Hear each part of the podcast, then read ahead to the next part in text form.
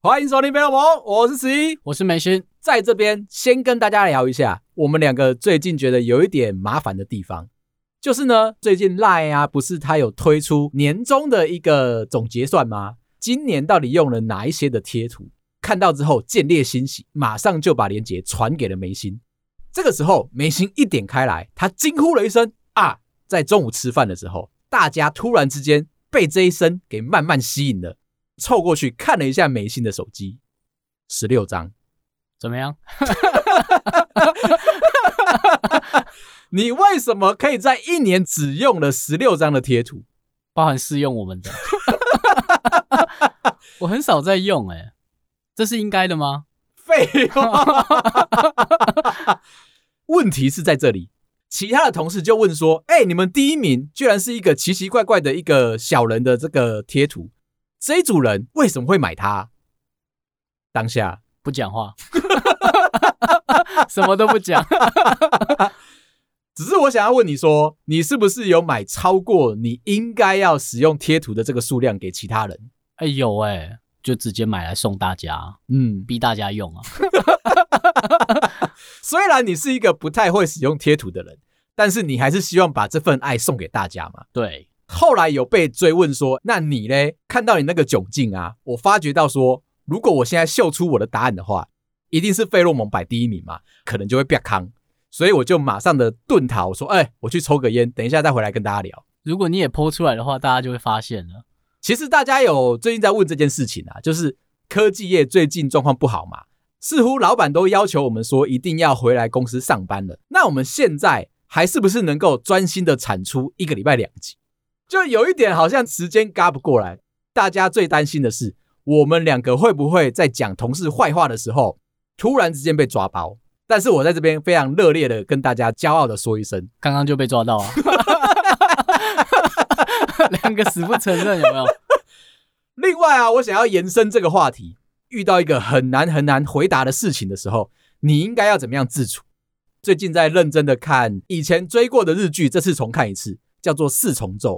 她是初恋的女主角满岛光，之前跟松隆子一起合演的一部，算是给大人的日剧，都会讲一些很深奥的话嘛。她就有提到这件事情，被一个你不喜欢的人告白的话，怎么样回答对方？这好难哦，就只能说谢谢什么的吧。他有提到说，就只能够先说谢谢，讲再多什么其他有的没有的理由啊，好像会加油添醋，让对方觉得说你这个人很讨厌。你以前都怎么拒绝别人呢？这个问题很好，我没有机会可以拒绝别人，总有一两次吧。我觉得是还好。可以借我这支笔吗？可以拒绝吧？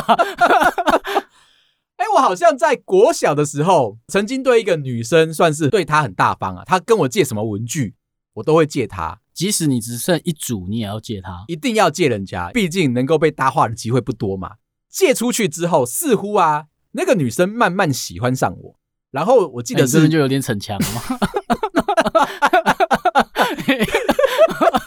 我是怕你前面先讲没有，但是把你拉到幼稚园，然后就不那么严苛。那个记忆很模糊啦，你都问我这么深切的话题，我如果不挤一个出来的话，对不起你。然后快要毕业的那个当下，有一天我家电话响起来，是这个女生打电话给我，跟我说有一句话她埋在心里很久了。再不讲，我们可能都各自纷飞。她希望可以从我这边得到一个很好的答案。后来他就借他钱是吗？那个时候有一个很好的投资，那个时候诈骗还没有那么流行。哎，讲到这个，最近那个股票诈骗又跑出来了。这间新的公司叫做飞鸟，其实是做一个车用电子，像是那种车机呀，可以外接那个什么安卓机在车子上面的。前一阵子他刚说他要上柜啊，诈骗集团就疯狂的打电话来说：“哎，赶快来买哦，买一送一，买十送二，现在买一定可以让你大赚，买着买着公司就你的了。” 而且有人在下面推敲，因为如果他现在的这个价钱推出去，你现在只要买一百张就会赚一千两百万，是不是很值得投？被骗一千两百万吗？那我讲回来。那个女生就有一点点害羞，有点焦急的说：“其实有句话想跟我讲很久了，希望可以从我这边听到一个不错的反应。”那他就说：“其实我喜欢十一你很久了，自从逞强逞强，男人老了的症症状，自从借我你的铅笔跟你的橡皮擦开始，我就开始喜欢上你了。不过国小的时候好像都是有点互动，他就会特别对你有好感嘛？你会吗？”我难笑，我讲过，没有受过这样子的训练，不知道该怎么样回答对方。然后我又想得很远，国中我们不能够在同一间学校的话，那现在答应对方是不是一个就是有点难相处的一个过程？就只能够默默的说谢谢你。这就是我推掉了一次恋情哎，怕那个心里面的煎熬啦，到时候上了国中。如果我去上的是一个比较严苛的环境的话，看不到对方，对方看不到我，我们两个是不是就默默的把爱情给遗忘掉？所以我就说了谢谢你。结果哦，对方真的是这样子回答：如果你这个人告白了之后，对方因为不喜欢你，回答了谢谢你的话，啊，你只剩下最后一条路可以走。刚刚是开玩笑的啦，慢慢的让整件事情可以淡化掉，不要让你心里卡在那个尴尬的气氛底下。觉得他讲的非常非常的好。因为你被拒绝的时候，人家都怎么拒绝你啊？我不喜欢你，这么硬哦。那你要赶快讲说，我刚才开玩笑的。已经练就出来一个非常高深的功夫。我是以不会有任何成功的结果作为出发点，所以如果有，是不是就是我赚到？既然你都已经知道说不可能会成功，对方反馈给你任何的话语，应该是不会伤到你的。我就从这个地方。开始想要跟你讲一件事情。日剧里面学到了一句话，让我觉得豁然开朗。他们四个人在吃竹荚鱼的时候，其中有一个男生非常的有原则，他就说吃竹荚鱼应该要配酱汁，而不是配酱油。这个男生有一个儿子，顺手就把酱油接过来，就要淋在他的竹夹鱼上面。爸爸嘛看到之后很惊讶。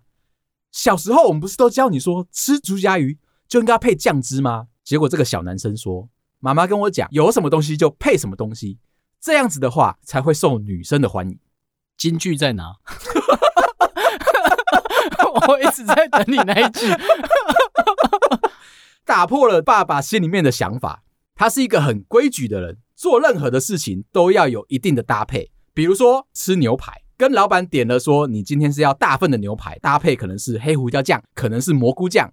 这个时候牛排馆里面。没有了 A1 这一罐寿司的话，你是不是会觉得很惊讶？对于这个男生而言啊，他心里面就有一个固定的 pattern 跟连结性。他的小孩讲出了超乎他想象中的话，同桌的两个女生马上热情的鼓掌拍手，告诉他说：“哎，你这个小孩了不起哦，以后会很有前途，会非常的抢手。”看到这边的时候，我心里面突然之间老泪纵横。被讨厌是有原因的，是恍然大悟。如果我不要对任何的事情有这么多、这么多的坚持的话，是不是我就不会落到那种会被别人讨厌的状况？从小就知道这个观念的话，跟任何人告白，我就不会失败。在这里，我就要对你提出一个小小的问题，请问你看剧的时候的心情？看完了初恋，而且这件事情是让大家觉得非常惊讶的。为什么？大家觉得说你不会被我推坑呢、啊？好像我在讲任何我喜欢的东西的时候，你都会用一副就是、嗯、跟我无关，是这种感受吗？就跟你还好，可能会觉得说我的品味还不够到那个水准。不同的品味，我现在会讲话，就没有高低。你是酱汁啊，我是酱油、啊，哦、这样可以吗？觉得说眉心会被推坑去看《初恋》这部日剧，非常的惊讶。哎、欸，我觉得好看呢、欸。哦。讲完了，这样会太快吗？我预期你应该讲个五百字的课后心得，跟大家阐述一下你的心情。你要从第一集一路讲到第九集，每一集你都要讲出一句金句，让大家知道说你有深刻的投入在这个剧里面。觉得男主角拍这部戏真的厉害耶，以演技来说，还有他拍出来那个帅哥的样子。讲完了。是一到九集都会出现。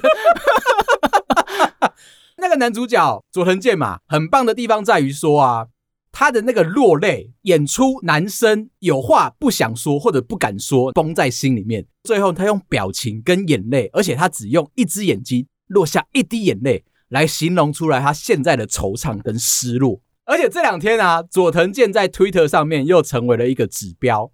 有一个搞笑团体叫做南海甜心，其中的一个女生最近发表了她的结婚的宣言，Twitter 上面说：“谢谢大家的祝福，我最近结婚了。”跟佐藤达达到了达，大家都眼花嘛，以为说这个女生居然跟佐藤健结婚，在下面疯狂的热烈的恭喜她这样子，最后才知道说是乌龙一场。佐藤健目前本人还没有结婚哦，他还单身，他还单身，就是凭实力单身，他已经没有铅笔可以借人。还有一个被问到的问题就是，眉心看剧的时候有没有哭出来？为什么要哭？为什么不哭？我有演吗？你就看就好了。难道当中没有任何一个小小的情节触痛到你的心里面，觉得说啊，这边一定要老泪纵横一下？不会耶。可是他的歌放的位置，我都觉得好棒，嗯、包含最后面的那一首，也叫《初恋》的那一首歌出来，我就觉得很棒。哦，就这样，就这样，讲完了。其实我刚才很前面就讲完了。你不要再硬挤了，不然还想要问你下一个问题，就是到底看什么片会哭？看起来答案应该是否定的。其实我应该都没哭过，我就不逞强。你是不是很希望我说有？我希望你可以展露出来那一种哦，你有参与到大家的话题里面，不要一个人独善其身，好像大家都不知道你在干嘛。开始录节目之后啊，我发现我只要听你讲就够了。这样是不是比较快？不过我最近有遇到一个小小的困扰，就如同我刚刚讲那个告白那些话的事情。听众朋友来问我说，怎么样去看待？如果你身边的朋友啊，有人曾经在没有感情阶段的时候，空窗期跑到网络上面去约晚上一起运动的这一个做法的话，你们心里面是怎么样看待对方的？看自己的朋友吗？嗯，看自己的朋友。以我的角色，这件事情让我很难回答。我只有逞强的说，嗯，我会希望我的朋友啊，保护好自己，也可以保护好别人。这样对我来说就已经是莫大的满足。这一题其实不知道该怎么回答的地方在于说啊，它是一个不知道该怎么样跨入的地方，因为好像是价值观的问题。重点还是那是别人的事情，你知道吗？他如果在空窗期的时间，他想要做什么，理当都应该是他开心就好。他觉得很开心的话，我也应该祝福他嘛。只是每次听到这种消息的时候，最后的结果好像是去约的人心里面会有一个惆怅感，好像没有爱这件事情，又变得好像不是这么的有趣。讲一个我最近遇到的问题，但它不是肉体的，精神上的。嗯，遇到了一对夫妻，两个我都认识，感情其实一直都有点小问题。最近又发生了一点状况，想听听看我们的意见。他老婆发现老公最近会去看直播主。就说那还好吧，我有时候也会看一下，比如说游戏的啊、实况组这些。他说他会看像女生的直播组，然后有一些交情。当然，就我在这边，我就想说，那还是先闭嘴好了。男生的朋友的话，他其实就是有时候回家会看看鱼啊，趴在鱼缸前面这样看一下，可能半个小时就这样过去了。因为他们有小孩，所以就老婆就会常抱怨说，老公就是在看鱼，不知道在看什么。要不然就会说他又不顾小孩在玩手游。那我知道这个男生朋友可能就是有一些缺陷嘛，但是因为他们之前的感情其实就是不太好，有时候大吵架这样，我们就想说好吧，就是尽量就是帮帮男生讲讲话，让女生好过就好。那你要怎么帮这个男生讲话？对对啊，这个你是问我吗？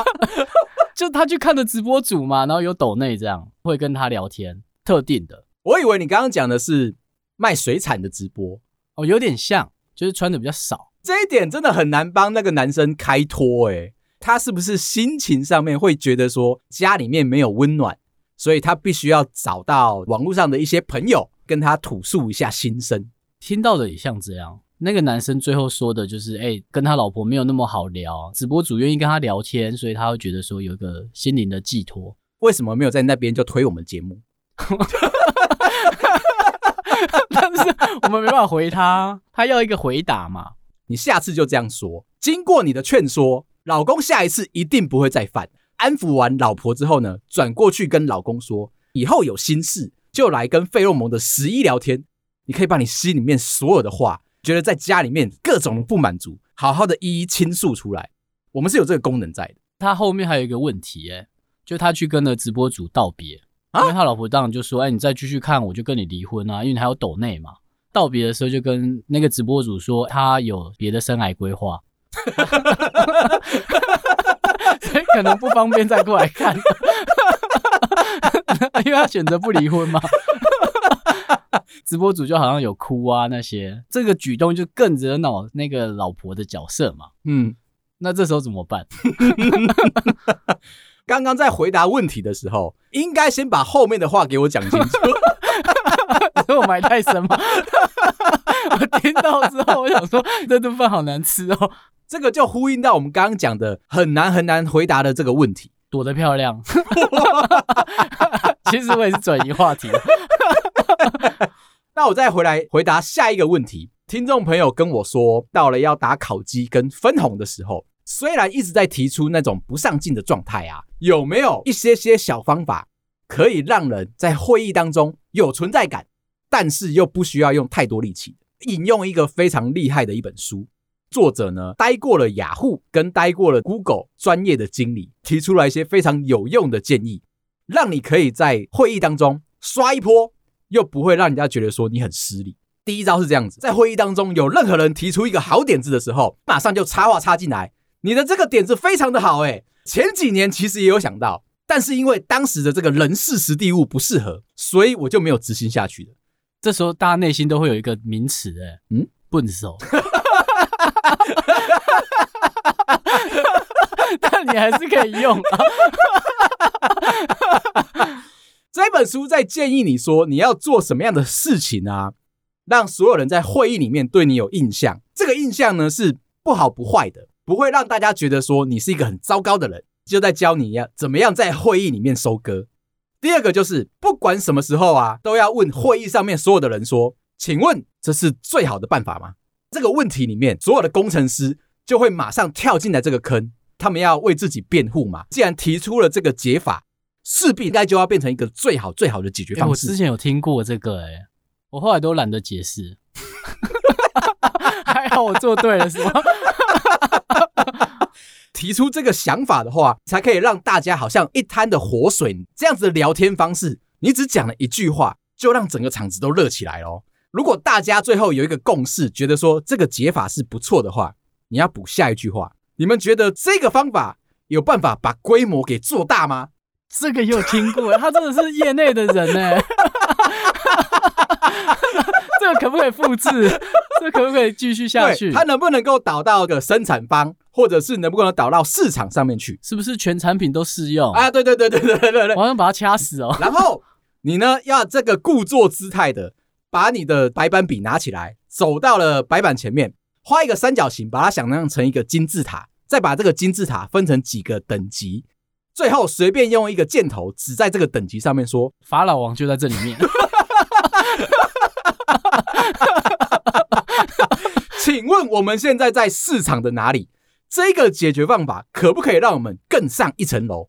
整个会议就从一个小时延长到三个小时，超痛苦，而且你什么事情都没有做。你有画金字塔？再来，假装你的电话突然间响起来，为了要接这通电话，你跟大家很不好意思，窜出去外面喝个水啊，上个厕所啊。一切的事情在会议室里面都是如火如荼的在展开嘛，就慢慢默默的十五分钟后再回到会议室里面，举手说：“哎，不好意思，我刚刚没听到，可不可以再帮我 recap 一次？”真的可以这么不要脸哦？这种人真的超讨厌的哎！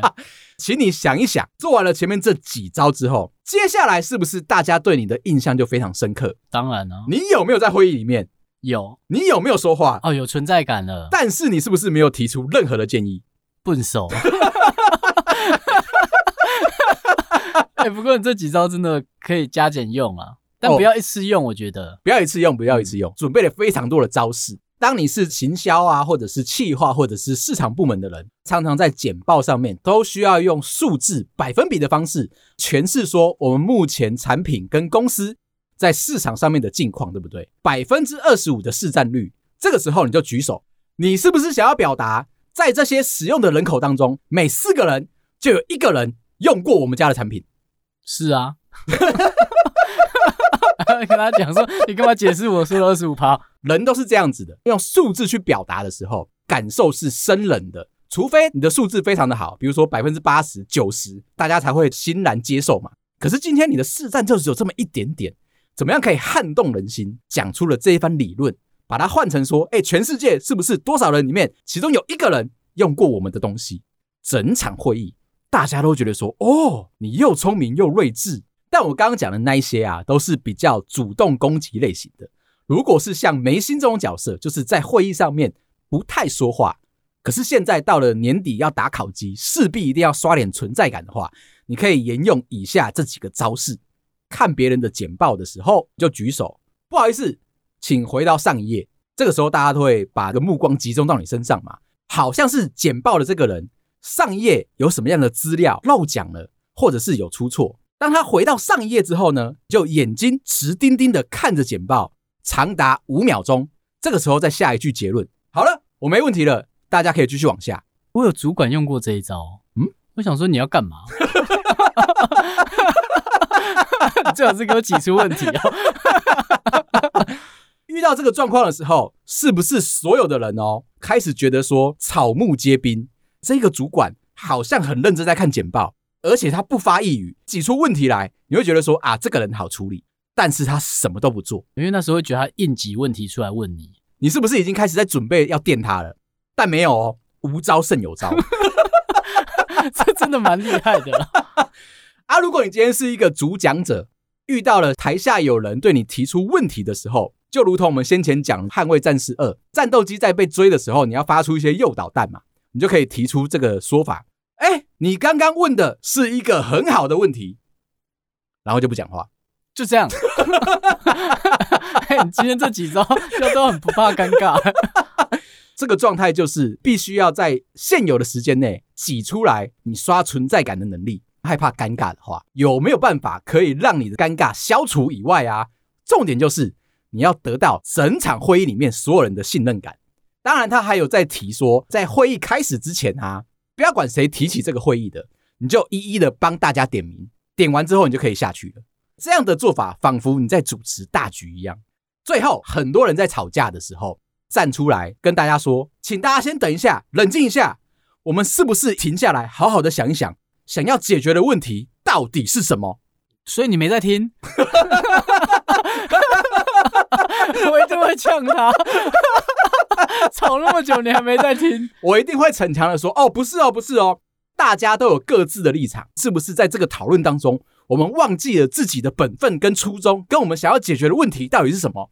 把这个话语权丢出去，让大家可以持续的讨论。那你在会议结束的时候，大家只会知道一件事情：你你不知道问题是什么。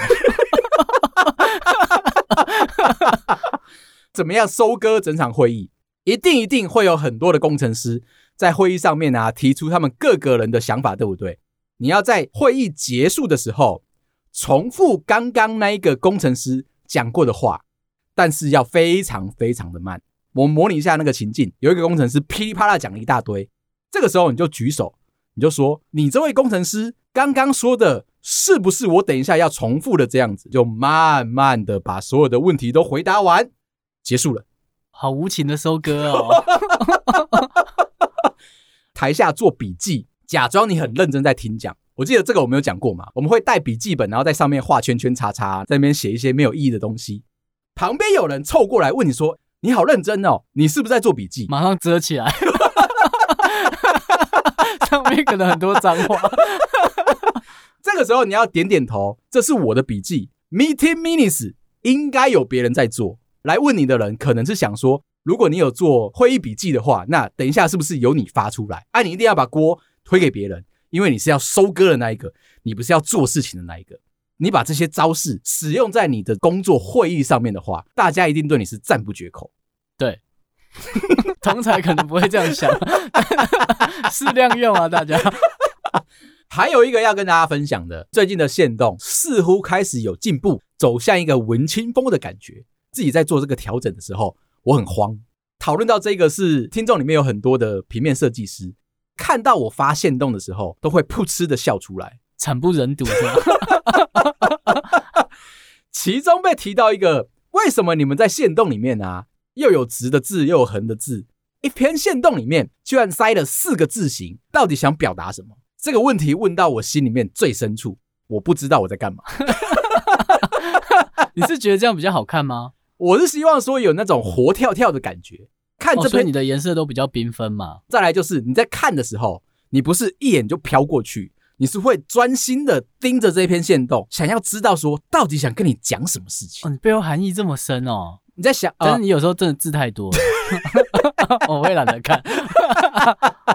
它是一个漫画封面的那个角色的存在。懂了。看某一些漫画的时候，他们都会藏一些东西在深深的理念。哦，我懂了。你真的不适合设计，完全没有感受到你要给的。再来就是，我希望在颜色上面可以拉出一个对比，看了之后会知道说，哦，底色是眼睛痛。我有把你的设计理念讲完吗？结果后来才知道说，不应该是用这么强烈的对比。设计师们啊，都先教我一件事情：颜色是有所谓的深浅的。用一个底色的时候，你的字。其实不需要用太高于它的对比，你用肤色来形容它，来接受它的话，你的线，你讲话专业度有出来，让人家看起来才会是舒服的，才不会落入你刚刚讲的那个眼睛痛的下场。很重要的一点哦，不要用衬字。所谓的衬字，就是每一个中文字啊，如果有那种一勾一撇都会很深，有点像毛笔字的那种东西的话。不要选那个字体来用，会让人家觉得你的文字是生冷的。你要用无衬字，所有的这个笔画都是圆弧形、圆滑的，就会觉得说这个人是轻松可爱的。第三个很重要的，你 到底错一百多个是不是？你的线都被圈超多个圈了。第三个很重要的，记得要让画面会呼吸，所以要留白。犯的最大的错误就是我把所有的页面都塞满，我心里面有一个既定的印象，就是告诉你的资讯要满满满。节目上面我跟你讲的还不够，我要用文字，我要用图像告诉你说，我这人就是喜欢解释这么的多，然后我就被骂。这里面得到一个小小的反省，你记不记得有一次我们帮一个听众做了一个问卷调查，他其实只是想要得到我们两个的答案而已。但我想说，有机会可以互相帮忙的话，那我就帮他把这个问卷。丢到线洞上面去，然后我被骂了。为什么？并不是成效不好哦，而是害羞，把问卷的连结埋在右下方。我没想到在看的人出现的疑惑就是：点的时候就下一页吗？对，超值得被骂。想帮你还要被闹事，心里面的那一个害羞的感觉啊！我想要帮，但是我又不希望大家会觉得困扰，又是一个善的循环。不管是你们来 IG 找我聊天，都觉得那个是一个循环，你知道吗？帮助到你，我就觉得我今天做了一件好事。那我去买足球赌注的话，说不定就会赢。我用这个心情，那你应该还要再做很多很多很多很多。后来就有平面设计师告诉我说，记得画面要留白，要让它呼吸，不要让别人觉得说你好像有一股脑的东西给别人压力。我真的很感谢他。我真的太谢谢你了，所以我最近是一个很好的设计师，非常多的朋友教我怎么样做线动，还有特别感谢一个节目的主持人，《中年危机不自由的百科全书》里面的 Amber 教会了我一件事情：买精品应该要买最值得的。先前不是在说我想要买一个 WOC 的皮包给我老婆吗？哦，在这边要特别的更正，是 Wallet on Chain。不是 off chain，这是一个非常专业的名词。Amber 看到我的讨论之后、啊，他有先纠正你英文吗？有，谢谢他。他告诉我说，去买 WOC 的话，要不要考虑去买方胖子？我一看到方胖子这三个字啊，我以为是在讲面包。他就告诉我说，精品这种东西就是这样子，你应该买大众喜欢的，或者是流通率高的，这样子不只是保值。更让人家觉得说，哎、你是个有 sense 的。我就怕，如果是用我的品味去买到不好的东西，我老婆会不高兴。他用一个非常专业的角度在介绍方胖子，叫我好好去研究，给了我一串网址，告诉我说什么是方胖子。谢谢 Amber，你人真的太好了。我有时候会放弃理他。他挑的款式真的很厉害。从这里开始研究了 Chanel 这个东西，方胖子的由来到底是什么？其实 Chanel 的一个类型的包包，这个包包被称为叫做一一一二。要柜上的话，你记得要跟大家讲的是 Chanel Coco Mini Square 方胖子。我是没解释，法国也可以这样讲吗？还是意大利也可以？我认真的在分析这个东西到底为什么会有这个别名。这一颗包包叫做 Coco，柜位上面的品名叫做一一一二，其实是卡尔老佛爷接管的 Chanel 之后啊，依据了他们以前最热销的第一款的包包叫做二点五五所诞生的新款的设计。二点五五呢，它是一个比较复古型，欸、你真的懂哎、欸欸，我有在研究，他真的没看张纸哦，我怕听众人觉得在念。他 真的没看呢、好厉害哦！研究了很久，二点五五是当初 Chanel 推出的时候的第一个包包，而且它有一个非常经典的设计，它的那前端的扣环其实是一个方扣，然后下面标着 Chanel 的标志，金属的一个材质。皮革上面呢，它是用仿旧的方式，包含了它的五金都是用仿旧的方式做出来的第一个包包。二点五五这个名字呢，是源自于它是一九五五年的二月设计出来的东西。